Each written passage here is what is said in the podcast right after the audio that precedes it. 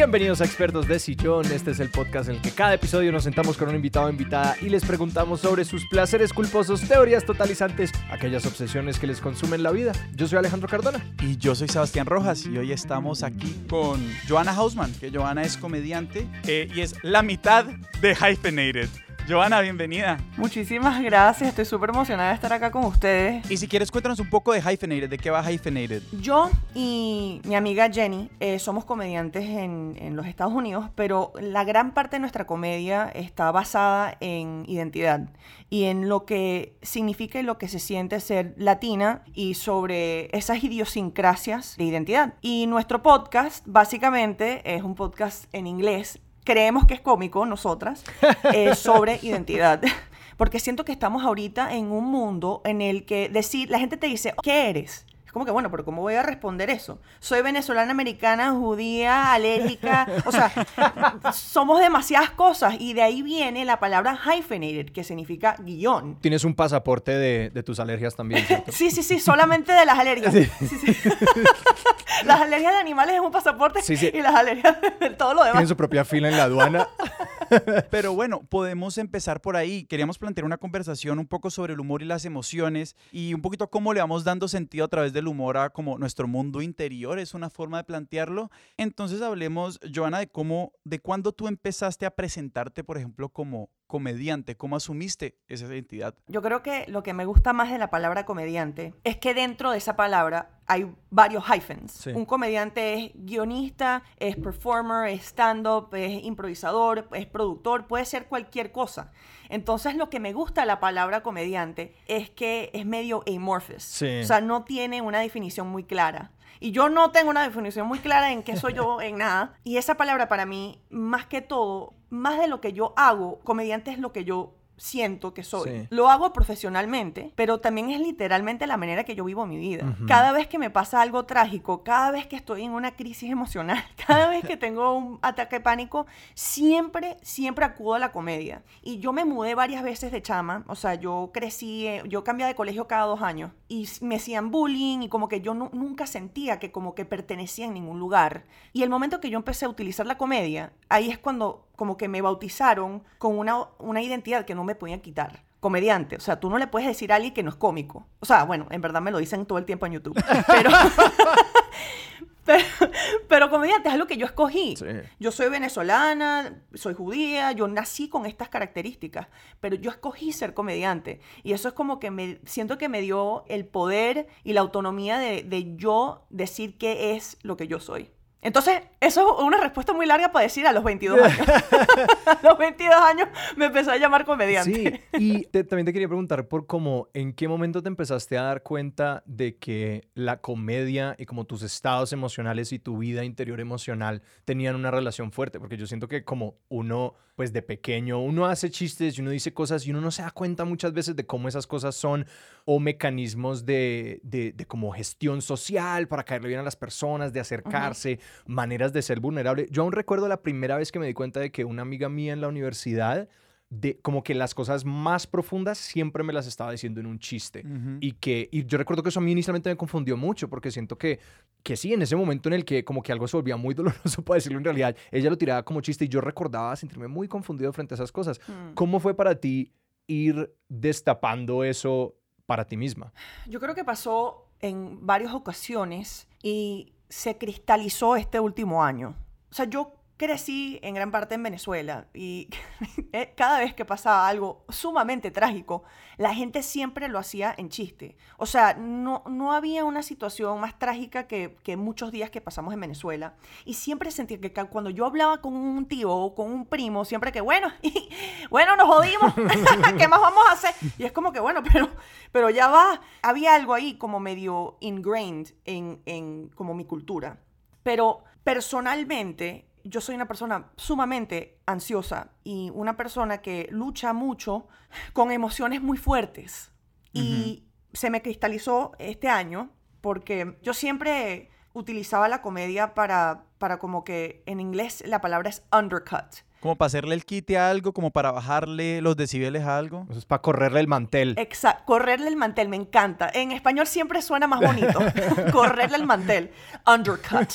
Em, me, bueno, me diagnosticaron con, una, eh, con un, em, un cáncer de la piel bastante agresivo y me quitaron una gran parte del, de la cara, la verdad. O sea, no, no, lo notan ahorita, pero pasé unos, unos meses bastante difíciles. Y yo tenía como lo que parecía un, un pañal en la cara por como seis meses se veía trágico, pero a la misma vez se veía muy cómico. O sea, era como que. Y cada, cada vez que pasaba algo era tan ridículo y absurdo que me hacía llorar, pero también me hacía reír. La gente siempre piensa que el humor y la comedia y lo triste y lo darks son polos opuestos, pero no. Son cosas sumamente conectadas los momentos más cómicos de mi vida no necesariamente son los que yo estoy en la tarima. Es más, esos son los momentos de trabajo y de, y como que de, bueno, me, me fue bien, como que más didácticos. Pero los momentos que yo me muero de la risa son los momentos más darks de mi vida. O sea, que cuando yo me, entré a la sala de operación, me caí con el suero. O sea, eso es cómico. Este, eh, cuando me, me, terminó un exnovio justo antes de San Valentín. O sea, los momentos en el que yo estoy, en el momento más bajo, siempre acudo a la comedia pero también la comedia es como que sale naturalmente de esas situaciones. Entonces, sí, la comedia es algo que uno hace, pero la comedia también es como que en inglés. Acá están mis uh, live translators, estamos en el UN. Eh, traducción simultánea, exacto. traducción simultánea. Este, se, se, vuelve como un coping mechanism. Total.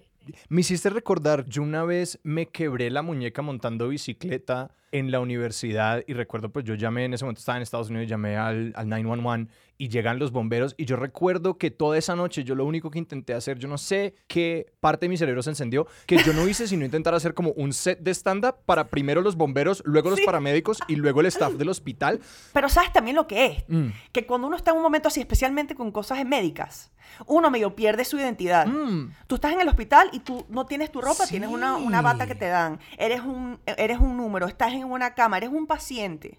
Y lo que yo me di cuenta es que no me gustaba sentirme sin identidad.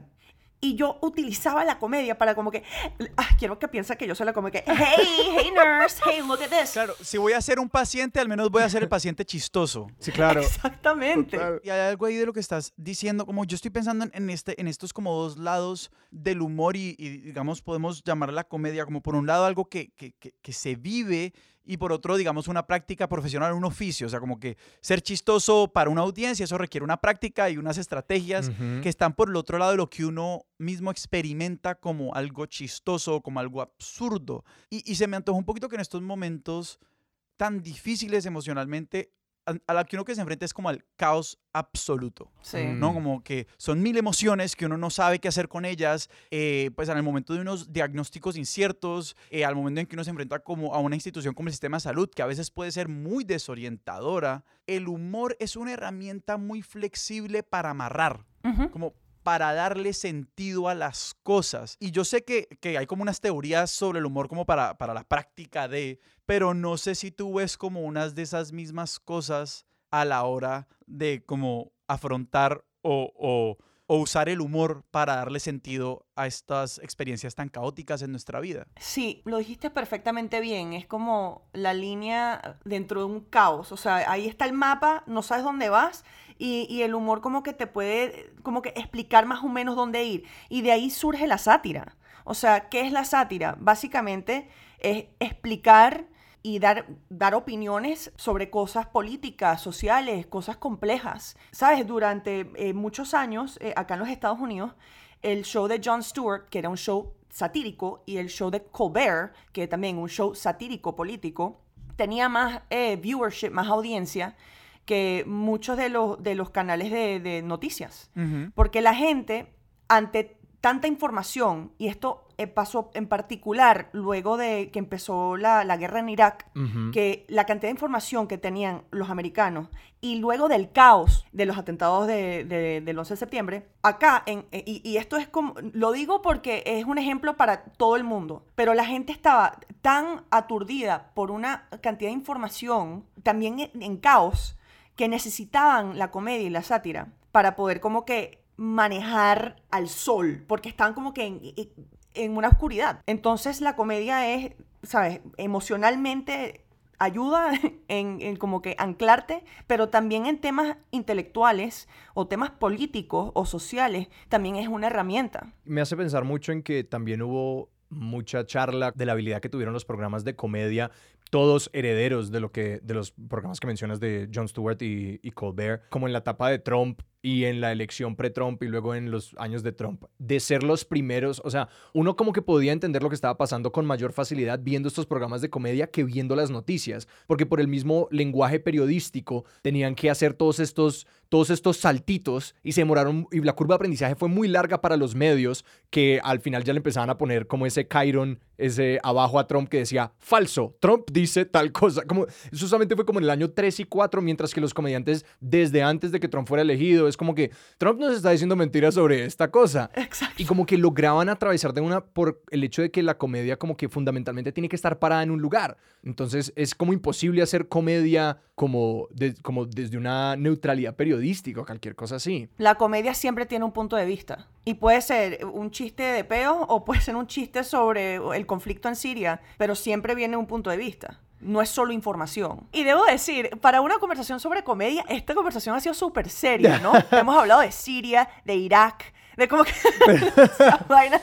Siento que tiende a hacerlo. Hay, hay, una cita muy vieja de como un filósofo francés que decía como hablar de comedia es como, como hacer disecciones de ranas, nadie lo disfruta y la rana muere. Y te quería preguntar un poco como por lo que pasa que me parece tan interesante lo que pasa cuando alguien decide como, bueno, y ahora yo voy a ser chistoso pero profesional. Porque hay un fenómeno muy raro y es que uno puede encontrar personas que lo hacen reír a uno en el día a día y en el, digamos, el mundo real, que lo que te puede hacer reír como cualquier comediante y que probablemente uno se ríe más duro con su grupo de amigos en el mejor momento de la noche en la que llevan cuatro horas hablando y están todos metidos en lo mismo, uno se ríe más duro y, yo creo que todas las risas más duras que uno se pega en la vida son en esos contextos versus pues ver a alguien presentarse en escena. Y son como habilidades totalmente diferentes porque si tú pusieras a tu amigo o amiga más chistosa en escena lo más probable es que les vaya re mal y que muchos comediantes profesionales no son necesariamente la persona más chistosa en cada habitación a la que entran. ¿Y cómo fue pues esa transición en tú cómo pensabas la comedia y en también en cómo la vives, porque pues ya muchos de tus shows han de ser, pues tú diciendo como que, bueno, y pues he aquí mi, mi, mi trabajo de 9 a 5, pues, o mi versión de ello. Es como, como, ¿cómo fue pasar de ser una persona chistosa a ser una persona que hace chistes en público que son chistosos? sí. Me da risa porque eh, no sabes cuántas veces cuando la gente me dice, ay, ¿qué haces? Yo digo, ay, comediante, no sabes cuántas veces la gente me ha dicho, ay, pero no me pareces tan cómica. Y yo como que, bueno, pero me vas a pagar, pues, eh, porque ahorita estoy, eh, esto es gratis. Entonces me pagas 20 dólares y que... Es que no me estás pagando. Es, es, como ser chef o disfrutar la cocina. Como que yo tengo muchos amigos que disfrutan cocinar, son tremendos o sea, chefs en su casa, son cocineros. Y luego la gente que son chefs, ¿no? Y yo creo que mm, para mí fue un poco como que en la primera pregunta que, yo respondí, que comediante abarca muchas cosas. O sea, yo siempre quise ser escritora y actriz. Em, pero yo intenté em, escribir cosas dramáticas y ser actriz de cosas dramáticas y lo hice y lo disfruté, pero no disfrutaba nada más que hacer a la gente reír. Era, era como una droga. O sea, a mí me encanta, me fascina y yo desde chiquita eso es siempre lo que yo he querido hacer. Entonces, no puedo responderte cuándo fue el momento que fue un clic. Yo creo que lo que pasó fue que lo amo tanto, la comedia en todas sus formas, que yo me gusta hacer cualquier cosa que me vincule muy cerca a eso. Entonces, yo estoy dispuesta a ser productora, yo soy pésima productora, pero soy dispuesta a producir comedia porque me gusta estar en el cuarto, en el escenario, en el, en el shoot, a donde estamos averiguando qué es lo que da más risa. O sea, yo creo que el comediante es un, es un poco científico.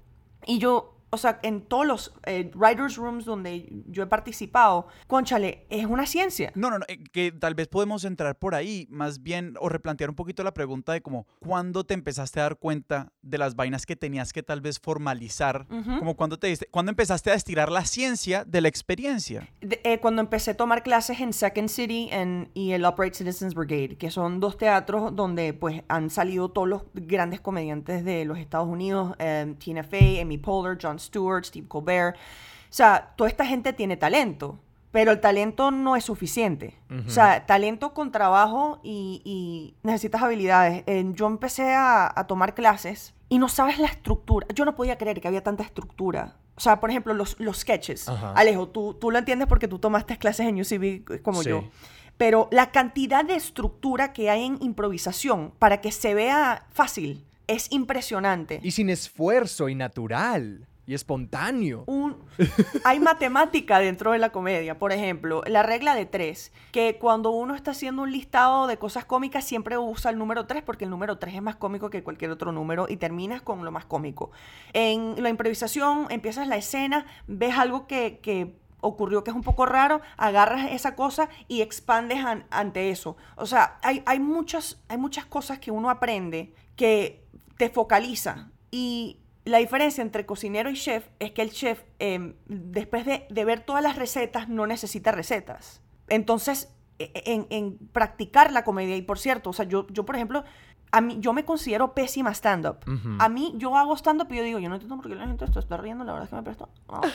Pero escribir y, hacer eh, actriz de comedia sí me siento mucho más cómoda. Pero porque, eh, porque tengo mucho más estructura y conocimiento formal en los sketch, en, en, en acting, en writing, en, you know. Siento que es como fundamentalmente distinto en cuanto a que la pues también mirando como de dónde saliste, como de hacer reír a personas alrededor tuyo en tu vida, y que el stand-up, es decir, y la, porque la actuación y la escritura pueden ser muy como desde adentro, ¿no? Como de que esto me está pasando, yo estoy reaccionando a un montón de cosas que me están ocurriendo y lo voy a tratar todo como real. Y mucho del stand-up partes del lado opuesto, como que yo estoy acá parado en una tarima donde no está necesariamente ocurriendo nada y yo voy a empezar a hacer ocurrir un montón de cosas a partir de mi palabra y mi observación. Entonces, que es mucho más desde afuera, apuntando hacia adentro y en tanto esa, y esa presentación entonces se vuelve súper distinta y yo, o sea, mi, mi práctica no es tan extensiva como la tuya, pero yo sí he, es decir, yo entrenado bastante, más que nada improvisación, algo de escritura, y, el y cuando la gente me pregunta como, ¿y el stand-up qué? Yo soy como, eso es otra cosa, es algo completamente distinto. Pero la gente no entiende, la gente piensa comediante y stand-up. Es como cuando tú no le dices a un gringo, ah, soy latino, y dice, oh, you're Mexican. Es como que no, brother, hay más de 20 países en Latinoamérica, no solo México, es la misma vaina. Stand-up es el México de la comedia. o todo el mundo asume que uno es, uno estando pero. Y es como que, bueno, pero me gusta mucho estando, me gustan mucho los estando pero, pero como que no. Pero eh, eh, eso es un misconception que me parece muy interesante que pasa todo el tiempo. Yo pienso mucho en que eso tiene que ver con el hecho de que son habilidades invisibles. Porque yo, yo todo el tiempo vivo comparando la improvisación y la comedia con la música porque es como el otro universo en el que me muevo más como hobby. Pero pues la gente, yo creo que ve a un gran pianista tocar y dicen, yo mecánicamente no puedo hacer eso. Como que mis dedos no lo harían. Hay una habilidad mecánica que se interpone y no se detienen a pensar en que tampoco podrías hacer la interpretación. Como que tú tampoco entiendes la música al nivel que la entiende este músico que está interpretando. Mientras que con la improvisación, la actuación o incluso como la escritura y la generación de ideas y mundos, también es muy una habilidad eh, invisible, porque cuando se ve bien hecha, la gente dice, pues no hay nada mecánicamente que a mí me impida pues yo pararme allá y también decir cosas, que es como esencialmente lo que hace un, comediante al final del día, como que se paran en un sitio y hablan y desde afuera pues el buen trabajo se ve completamente invisibilizado y no hay no se da a entender pues toda la estructura, toda la iteración. Cuando hablaste de lo científico me hiciste recordar el, alguien que viajaba con el stand-up Mike Birbiglia, hablaba de cómo él veía a Mike cambiar en cada ciudad a la que visitaban, él cambiaba una palabra de la última línea del chiste y las iba probando. Entonces, como es chistoso si digo este verbo o este otro o este pronombre o este otro nombre y sencillamente, y así, totalmente científico lo que decías, pero claro, eso solamente la ve la persona que está detrás de escenas, porque para el resto del mundo eso es invisible. No sabes cuántas veces yo, yo he escuchado a, amigos míos músicos y yo digo como que le, tengo una envidia porque lo que hacen se ve tan increíble, impresionante el talento. Es, eh, eh, eh, es, como, wow, está tocando un violín. yo no sé aparente. cómo hacer eso.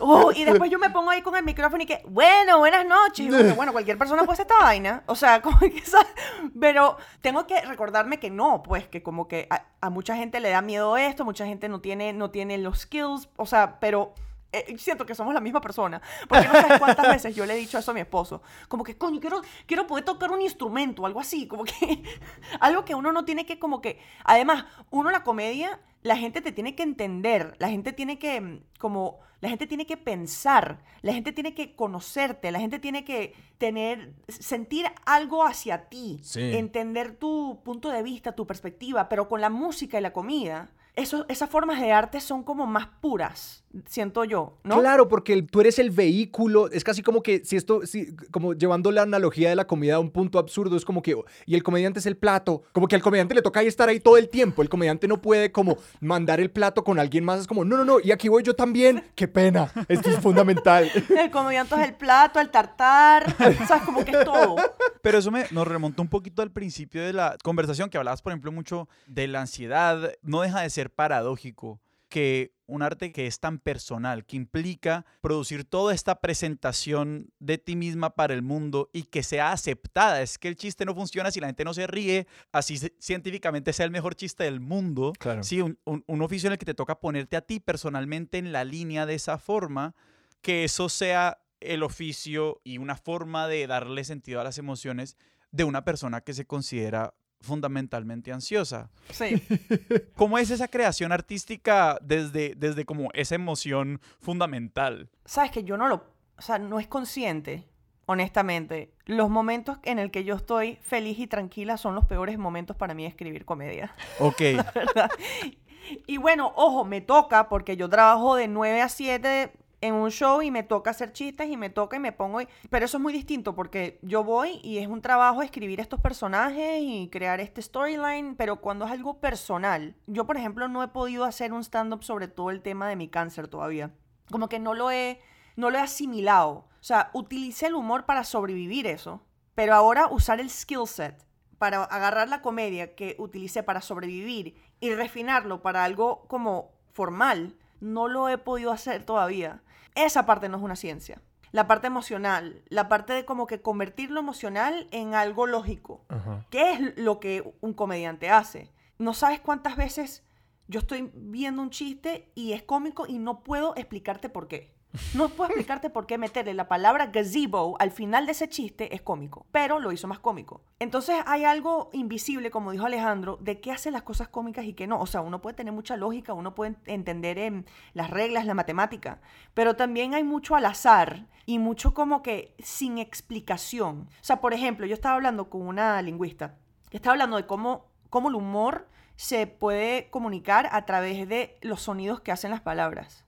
Entonces, por ejemplo, em, las palabras más cómicas, o sea, las palabras que la gente em, que habla inglés les parece más cómicas son las palabras con las U, boob, noob. Esas palabras suenan por alguna razón y le hicieron, o sea, le hicieron como que cat scans a los cerebros para, y le decían estas palabras, esas palabras sonaban cómicas. Eso no tiene ninguna lógica.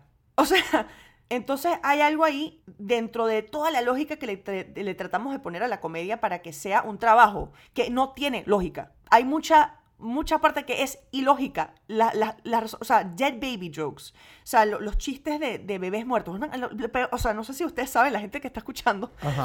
En los Estados Unidos hay este tipo de chiste que se llama chiste de mm, bebés muertos. ¿Ok?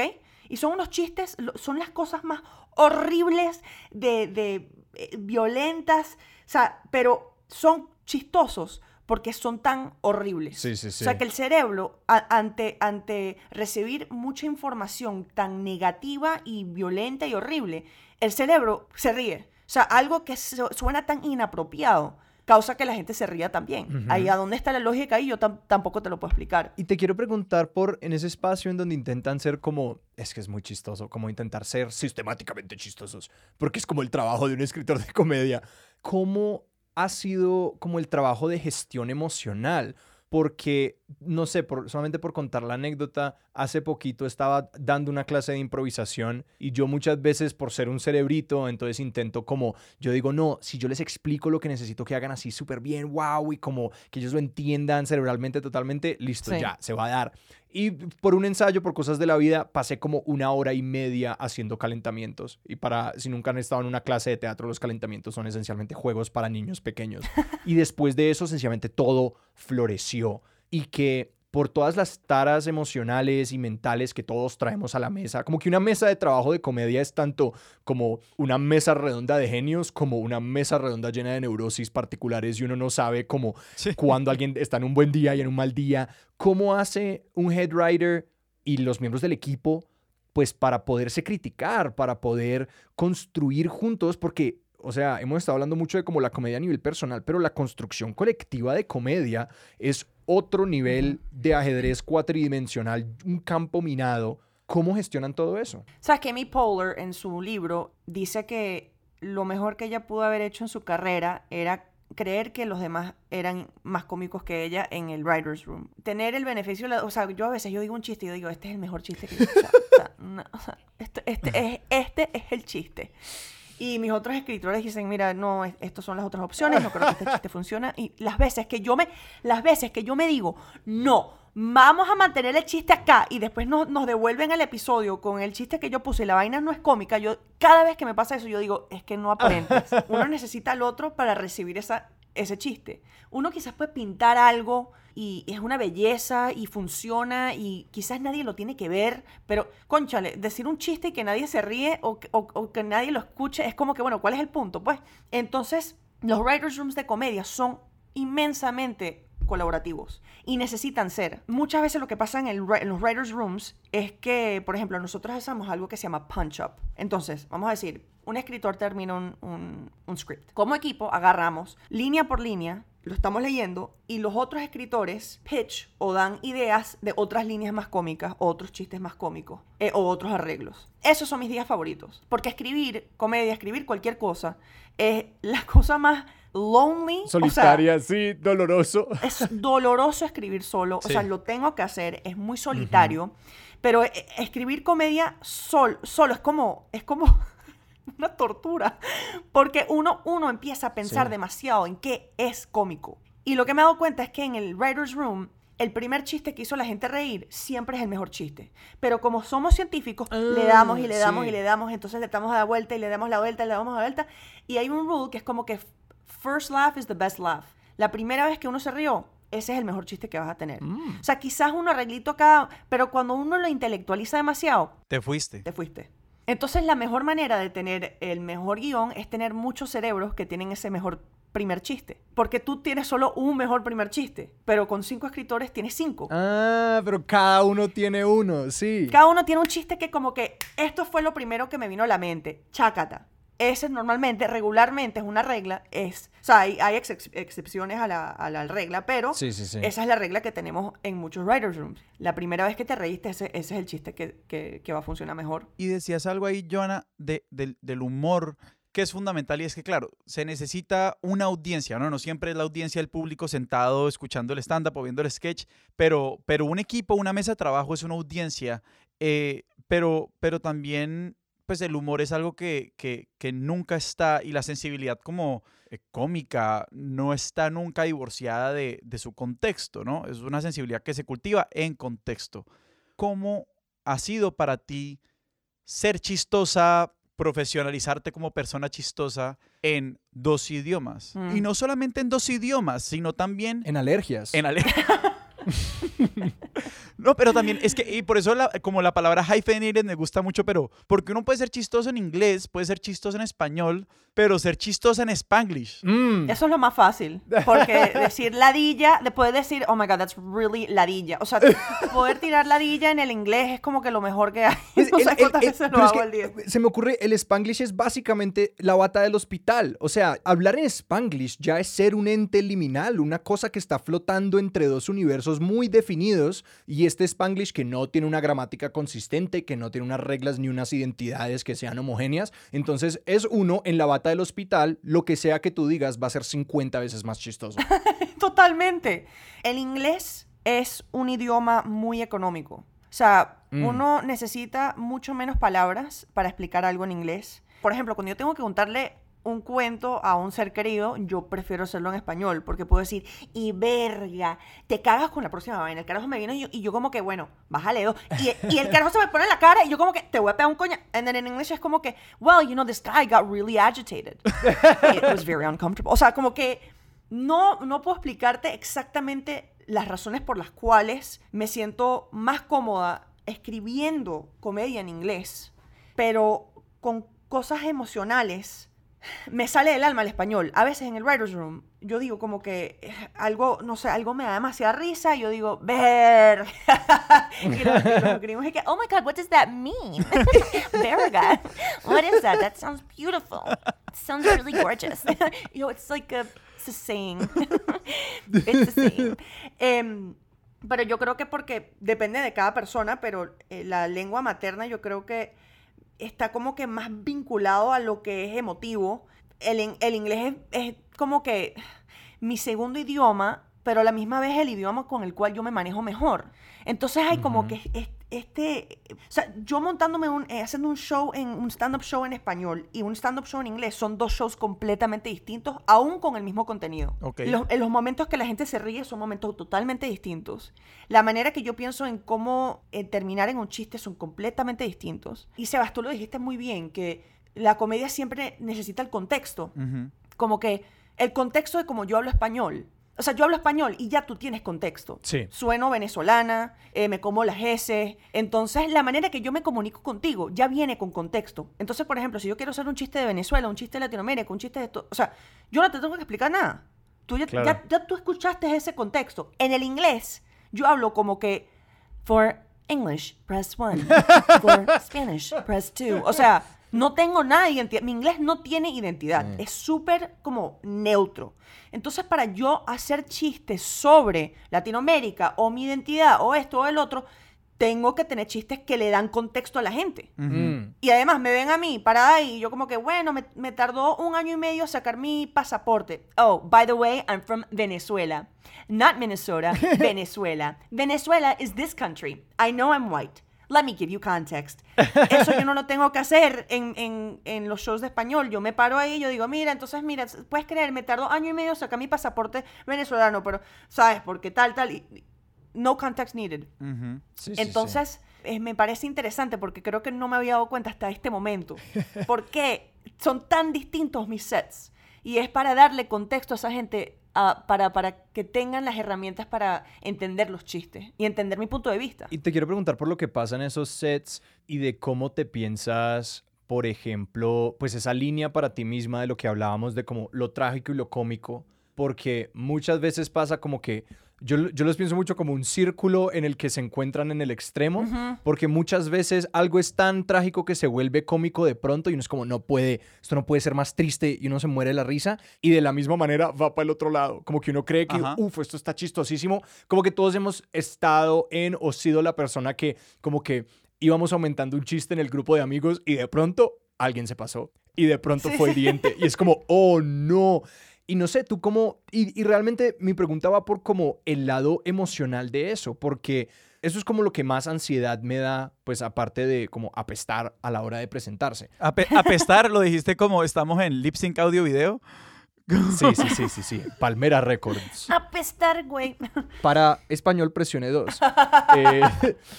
que sí, como que lo que más miedo me da es llegar a hacer daño, como llegar a herir y llegar a mm, pegarle a una cosa que uno, que uno ni, ni siquiera sabía que podía ser un, un- un punto pues eh, complicado para otra persona. Entonces, ¿cómo te piensas eso a la hora de, de hacer sets? Y también te quiero preguntar un poco como cuando publicas cosas, por ejemplo, en internet, donde se sabe que pues el internet es un lugar muy descontextualizado Sí. y que descontextualiza, además de, de ya hacerlo, porque pues ese TikTok puede llegar a tantas culturas, a tantos lugares y que muchas veces uno no tiene idea de cómo va luego a ir a un lugar donde en un contexto diferente es hiriente. Claro, en el internet uno no puede controlar la audiencia. Entonces, Mm. cuando uno hace un stand-up en Miami, uno más o menos sabe a, a quién le está haciendo el set.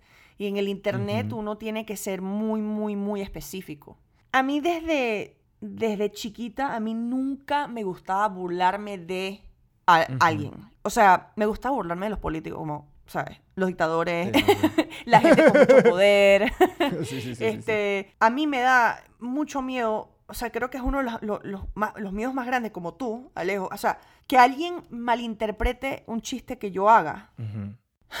es, lo peor. O sea, eh, y me, no me pasó con chiste, me pasó... Mm, me pasó con un video que yo hice hace unos años. Eh, yo decidí hacer un video en inglés explicando la situación en Venezuela para, para el mundo, porque el Venezuela estaba, ¿sabes? Estaba en todos los, los, periódicos, estaba en todos los news outlets, estaban...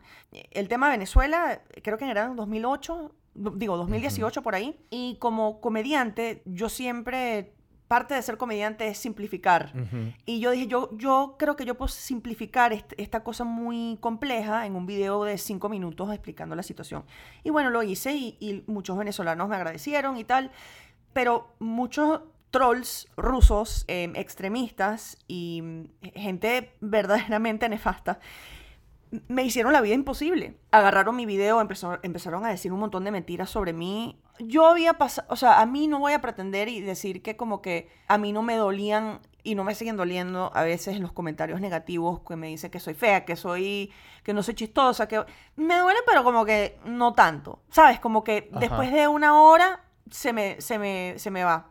Yo entré en una depresión luego de esta situación. O sea, mi, mi Twitter estaba lleno de de tweets horribles, mi YouTube me lo destrozaron, llegaron a un evento en vivo que yo estaba haciendo y empezaron a, a, harass, a gritarme en la mitad del evento, un, grupo extremista, ahora que me enteré, pagados por Hugo Chávez, hace, Hugo Chávez le pasó millones de dólares hace años, cuando estaba vivo. Em, entonces yo ahí estaba sufriendo mucho y me di cuenta que la razón era que la gente eh, estaba cuestionando mi calidad humana. Sí. Eso es distinto a tener una opinión sobre mí. Esa opinión, decir, esta persona, porque me decían que yo era de la CIA, que yo quería robarme la plata de, gasolina de Venezuela, que yo venía de una familia corrupta, o sea, todas estas mentiras me, me, me destrozaron, porque ahí me di cuenta que yo era más fuerte de lo que yo pensaba cuando la gente tiene opiniones negativas sobre mí y sobre mi trabajo. Pero lo que yo no aguanto es que la gente dude de que yo soy buena persona o que por lo menos estoy intentando y tengo buenas intenciones. Sí, y me, me, mira, chamo, o sea, yo estuve en un punto darks por meses, por meses, porque era es más, a mí me habían ofrecido un trabajo súper importante de televisión, era como que más o menos mi sueño, y me lo quitaron por, por la cantidad de negatividad que me estaba llegando y me dijeron, mira, obviamente nosotros no creemos estas mentiras y, esto es absurdo, pero, pero no queremos que estos trolls entonces vengan y em, empiezan a, hacer de nuestras redes sociales un desastre.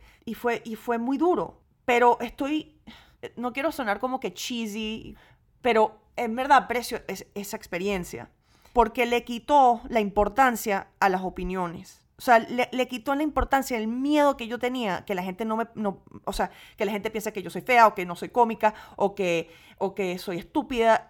Me quitó el miedo, porque si yo por lo menos estoy tratando de ser buena persona con mi comedia, con lo que yo hago, las opiniones no me importan. O sea, como que me importan un poquito, pero no me due no me hieren. Creo que tener esa claridad, porque yo creo que lo que desde lo que tú dices, como yo creo que el momento en el que uno sí podría, no sé, sentirse defraudado de sí mismo es en el momento en el que uno dice, wow, realmente esta comedia o estas opiniones vinieron desde un lugar como odioso o irresponsable, como que me salió el reptil, ¿no? Me salió el peor lado de mí y qué feo, como que yo creo que ese es el momento en el que uno realmente dice, ok, toca repensar muchas cosas. Pero eso les ha pasado a ustedes, por ejemplo, que como que hay un lado de ustedes, hay un lado de ustedes que sale de repente en un comentario, un chiste, y no representa a la persona que tú piensas que tú eres. Mi mamá le dice la hora boba. Pues cuando uno lo cogen en la hora boba.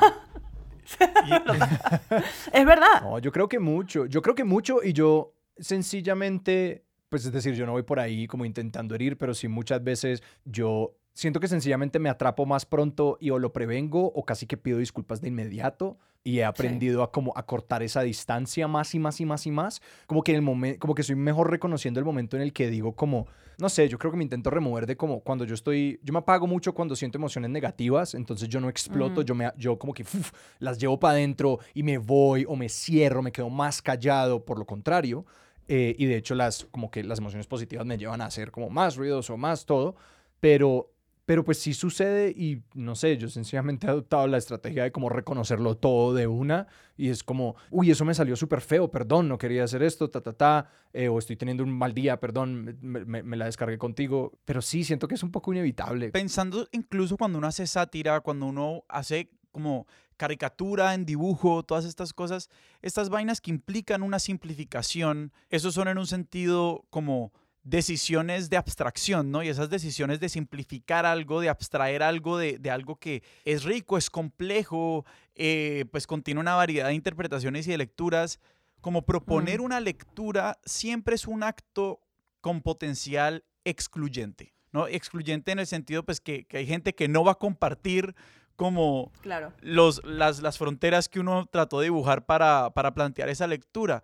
Y creo que es, estas lecturas también de uno cómo recibe las reacciones de ciertas audiencias, pues es, es, muy complejo porque también hay que como tratar de empezar a, a pensar en como de dónde están parados las personas que igual están como simplificando lo que uno produce también para, para darle algún tipo de sentido. Pero, pero, de hecho, estaba pensando en una cosa sobre, sobre el humor, el humor y los momentos difíciles. Eh, no sé, Joana, y si podemos volver ahí un poquito. Y es como cuando tú, por ejemplo, estabas lidiando con el tema de tu cáncer, por ejemplo, y hacías cosas chistosas, o que como que te entregabas al humor para darle sentido. O, o, para, para sobrellevar, no más que para darle sentido, para sobrellevar la situación. ¿Cuáles eran las reacciones de la gente a tu alrededor? Mm. Porque me parece que uno cuando, cuando recurre al humor, eh, eso a veces puede ser muy desconcertante para las personas en esta situación, porque se supone que si uno tiene cáncer, como que uno tiene que estar triste o uno tiene que estar bajoneado. Si uno, si uno acaba de sufrir una pérdida, de nuevo, uno no puede estar contento. Pero a mí me parece que cuando uno hace esos chistes, por ejemplo, a mí me pasa cuando estoy en esas situaciones, cuando he tenido pérdidas y la gente se me acerca, en esos momentos de pesadumbre, yo tiro el chiste para decirle a la gente como que yo reconozco que la gente en esos momentos no sabe qué decir. Sí, porque vos tenés ese permiso, pero uno no. Claro. Exacto, yo no, yo no puedo entrar y decirte, Joana, ¿qué es ese pañal que te han puesto? Exactamente. Bueno, y eso, y eso, por cierto, es lo que está pasando y las conversaciones que están que como que están saliendo de la, del, del, humor y de, de, la comedia hoy en día, de este, este comediante no puede decir este chiste, porque él, él o ella no representan esta comunidad y se está burlando de esta gente. Pero si alguien de esa comunidad se hace un chiste de, uno mismo, está bien. O sea, alguien, eh, alguien burlándose de la situación venezolana sin ser venezolano, cae medio mal. Un venezolano hablando de la situación venezolana en un chiste, cae bien. Todo es el contexto que tú habías eh, dicho antes, Sebastián. Pero cuando yo hacía los chistes, era como que retomar em, poder ante la situación la gente que me conoce muy bien fue muy fácil porque yo hago, yo hago eso todo el tiempo, este, pero yo creo que la gente que yo no conocía y ni que sabía que yo era comediante, había momentos tan incómodos, como que yo me acuerdo que yo le dije al doctor, porque me tuvieron que agarrar piel de una parte del cuerpo y ponérmela en la cara. Y yo como que, ¿no será que me lo puedes agarrar del culo y me lo pones en la cara y así soy butt face? Like, literalmente soy una cara de culo. el doctor y que la piel de esa zona del cuerpo es muy distinta a la piel de la cara. Señorita, ¿cómo le explico? y yo como que, oh, I was kidding, I was kidding, I was just joking. claro, porque él no sabe quién soy. Entonces como que para que algo sea cómico, muchas veces tienes que conocer a la persona o conocer al comediante o, tener un entendimiento de quién es la persona. Y yo lo vi tan claramente eh, representado en esta situación, porque la gente que no tenía ni idea de quién era, en verdad eran los más incómodos. Pero yo no dejaba que su incomodidad me, afectara ni, ni que, o sea, yo seguía con los chistes. porque, ojo, es mi, es mi tragedia y es mi situación. Por ende, yo, yo tengo el poder de decir si los chistes pueden seguir o los chistes no pueden seguir. Y yo creo que eso es algo importante, interesante en discusiones y conversaciones de, de comedia en general. De cuando tenemos estas conversaciones de este chiste no cayó bien, o este chiste no es apropiado, preguntarse por qué y ponerse en la situación que muchos de nosotros hemos estado. Si a ti te quitan los brazos y alguien se hace un chiste que no tienes brazos y es tu mejor amigo, ok. Pero si alguien te grita de un carro un chiste que, no, que tú no tienes brazos y, y estás pasando, o sea, te cae horrible. Pero si tú haces chistes, ahí tienes el poder otra vez ante tu identidad. Yo tengo una amiga que em, tuvo un accidente y eh, quedó parapléjica. Y fue a The Price is Right y se ganó un treadmill. ¿Una caminadora? Se ganó una caminadora. O sea, con uno de esos concursos donde uno le como dice qué tanto cuesta algo que está en el escenario. Se ganó una caminadora. Y los productores del show estaban en pálida esto salió mal. ¿Y qué hizo ella? Ella no quiso ser la persona con, a, quien la gente se burlaba. Ella se empezó a burlar de la situación y agarró ese poder para ella misma y utilizó eso y, y, se volvió súper famosa por esos cinco minutos y ahora es una estandopera súper buena, comediante buenísima y es un ejemplo de eso. Hace poquito eh, tuve una conversación con alguien en el que me contaron sobre los Brave Spaces, que todo esto sí es muy, esto sí es muy, muy en inglés, pero que están esto como los safe spaces, que son los espacios seguros, y ha habido un replanteamiento un poco en algunos círculos de generar como brave spaces. Como espacios de valentía. De valentía, esencialmente, sí, perdón. Y yo inicialmente dije como, uy, esto me preocupa, porque ¿qué va a ser esto? Como espacios en donde todos vamos y probamos decir cosas ofensivas y vemos qué pasa. Es como, no. de lo que se trataba era un poco lo que, lo que decías, Joana, de como eh, que el espacio de valentía era un espacio en el que se le daba como permiso a las personas de experimentar con las cosas y herramientas para detener conversaciones, cambiar roles dentro de conversaciones y básicamente de como de cómo podemos tener una conversación tal que todas las personas participantes estén cómodas durante eso. Y precisamente porque al problema que señalaban era uno que es muy real y es que al final del día, cuando se tienen estas conversaciones sobre, bueno, qué chistes son cómodos para que los haga quién. Al final siempre son árbitros externos quienes acaban diciendo eso. Y que incluso al interior de comunidades, sean de, identidades nacionales o raciales o de cualquier tipo, esas igual no son comunidades homogéneas. Eh, todo lo contrario. Como dentro de eso existe todo tipo de cosas. Hay personas que dicen como, porfa no hagas chistes sobre mi identidad o sobre mi, sobre mi condición. Mientras que hay otras que es como que no, tráiganlos todos, los disfruto enormemente, me hacen sentir parte y que realmente pues, la esfera pública es un lugar tan difícil para tener esta conversación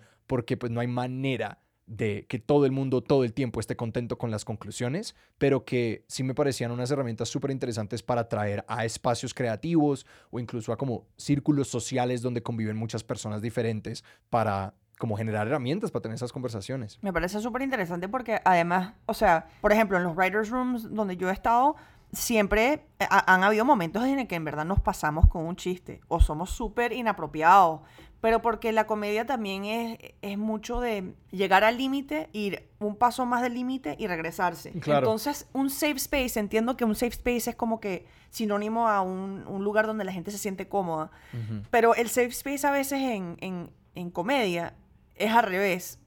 Me siento cómoda haciendo a las personas incómodas acá, porque todo el mundo acá se conoce y saben que mis intenciones son puras y estamos tratando de averiguar exactamente qué, qué, es el humor. Pero uno en el público no tiene eh, eh, ese safe space. O sea, eso no existe cuando uno no se conoce muy bien, ¿sabes? entonces, cuando uno está creando comedia en, los writers' rooms, o sea, eh, tengo una amiga que está trabajando en otro writers' room ahorita y han habido muchos problemas porque mucha gente se ofende en el room con muchos de los chistes que la gente está tratando de como que averiguar. Y ahí, ahí hay un catch-22, ¿no? Ahí es como que una situación complicada porque uno se, uno se debería sentir cómodo a raíz de, con buenas intenciones, ojo. Claro. Ir hacia los límites de un chiste a ver hasta dónde puedes llegar, pero simultáneamente es difícil hacer eso cuando no, no puedes ir al límite. Es como uno, y uno está llegando al límite con los ojos cerrados. O sea, uno no sabe exactamente dónde, dónde es el límite.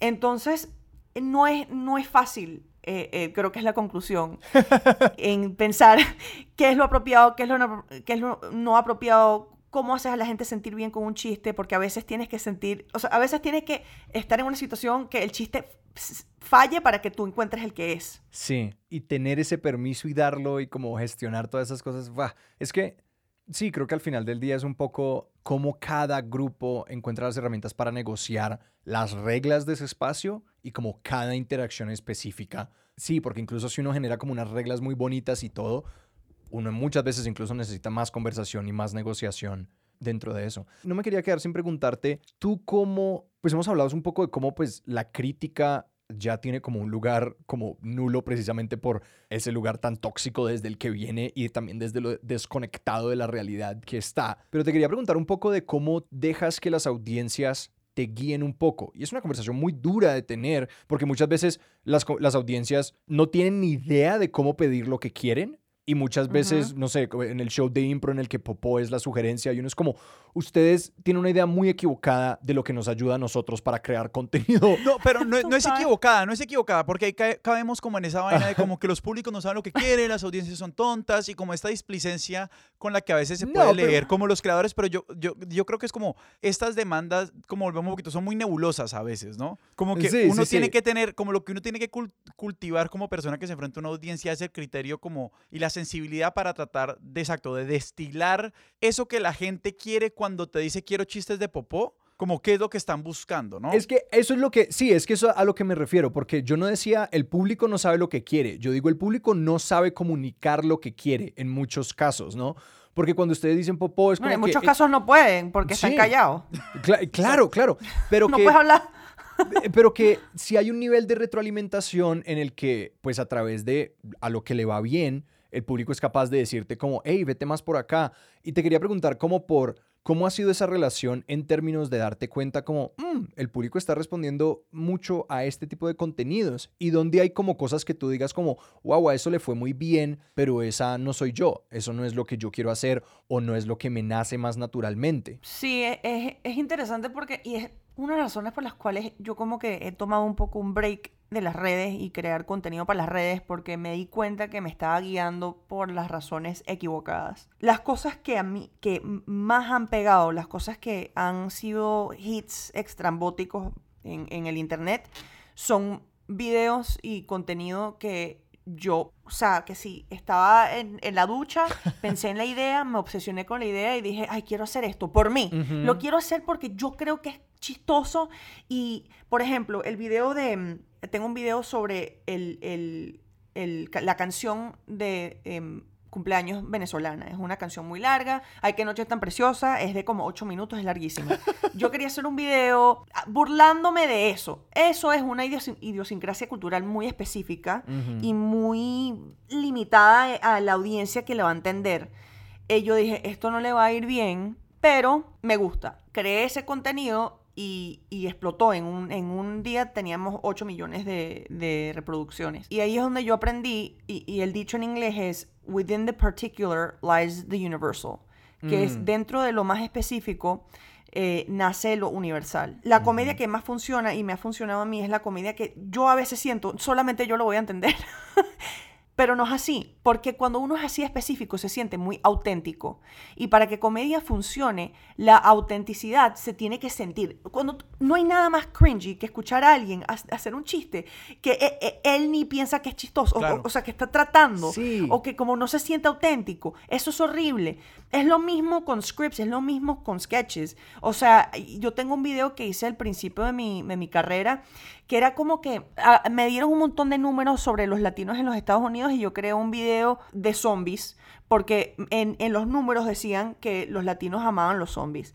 Hice un video con zombies como una imbécil y yo no sé nada de zombies y la vaina fracasó, obviamente, porque yo estaba buscando la respuesta de qué es lo que yo quería hacer por la audiencia y no al revés. No decir, yo tengo que encontrar dentro de mí algo que a mí me auténticamente me parece cómico y yo averiguar cómo transmitirle eso a la audiencia. Y en esa transmisión de la idea es donde, es, donde hay ese back and forth con la audiencia. Es, bueno, ok, ¿cómo es que las personas van a entender esto mejor? Acá, acá viene la simplificación del comediante. ¿Cómo simplificas una idea a, una, a un punto que sientes que la gente lo puede entender bien? Pero yo creo que lo más importante es que siempre venga de adentro, porque de ahí viene lo auténtico. Y hay un registro que toman muchos comediantes y yo creo que toca mucho ir a como un open mic o a un show de impro amateur para ver este tipo de cosas que uno lo que ve es gente haciendo una imitación de otra gente chistosa. Total. Y que yo tenía un amigo que hacía stand-up que me contaba como en este momento, cuando estaba John Mulaney, como acababa de llegar a la escena, el tipo dijo como,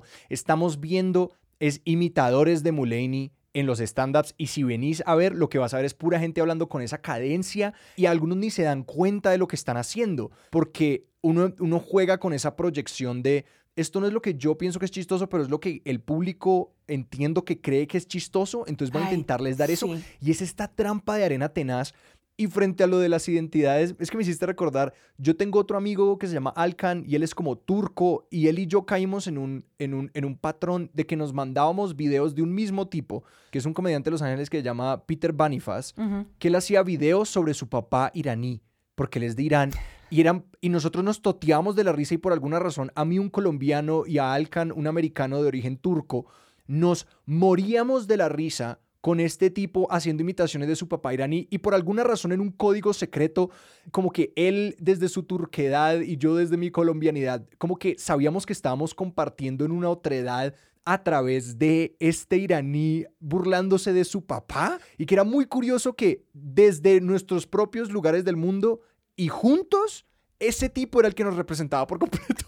Pero ese tipo no dijo, ay, yo quiero hacer contenido que un colombiano y, un turco van a entender. Él no, él no hay, o sea, fue a lo más personal, la relación con su papá. Y de ahí surgió algo universal.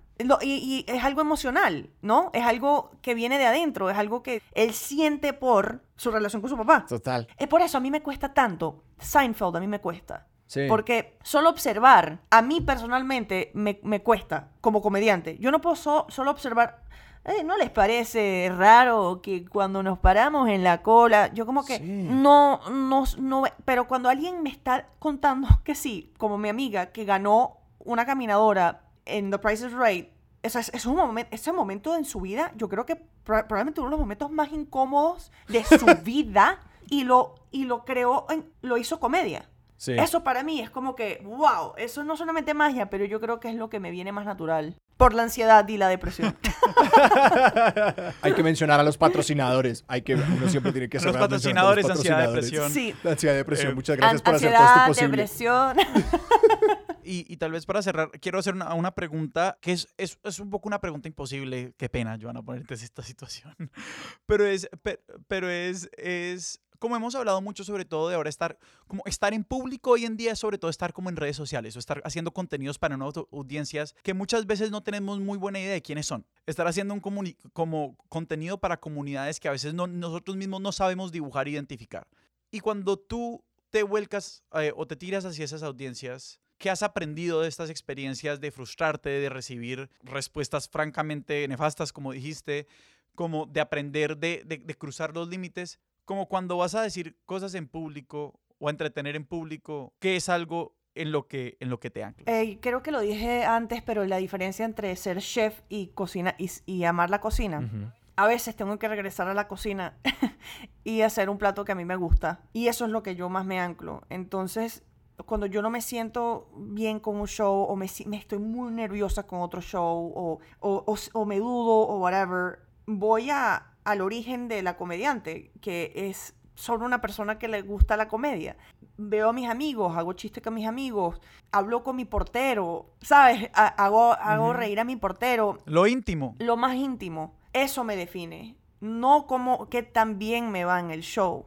Eso no me puede definir, porque yo no puedo controlar eso tanto, cómo la gente se va a sentir. Pero yo sí puedo controlar cómo yo hago sentir a la persona con la cual yo tengo una relación o esa persona me hace sentir a mí y cómo el humor puede ayudar y hacer como que momentos difíciles más fáciles o como que solo aliviarse del estrés de la vida. Para mí es eso, es regresar a la cocina y hacer algo en casa. Joana, muchísimas, muchísimas gracias. Muchísimas gracias. Si la gente te quiere seguir a ti a tus proyectos, ¿a dónde te pueden encontrar? En Twitter, Joana Hausman, en eh, Instagram, Johaus, J-O-H-A-U-S. Eh, estoy en YouTube también. Ay, ¿sabes qué? Solo busca Joana Venezuela y salgo. salgo en, Google, porque mi apellido siempre es un fastidio de letrear. Entonces, Joana Venezuela y salgo.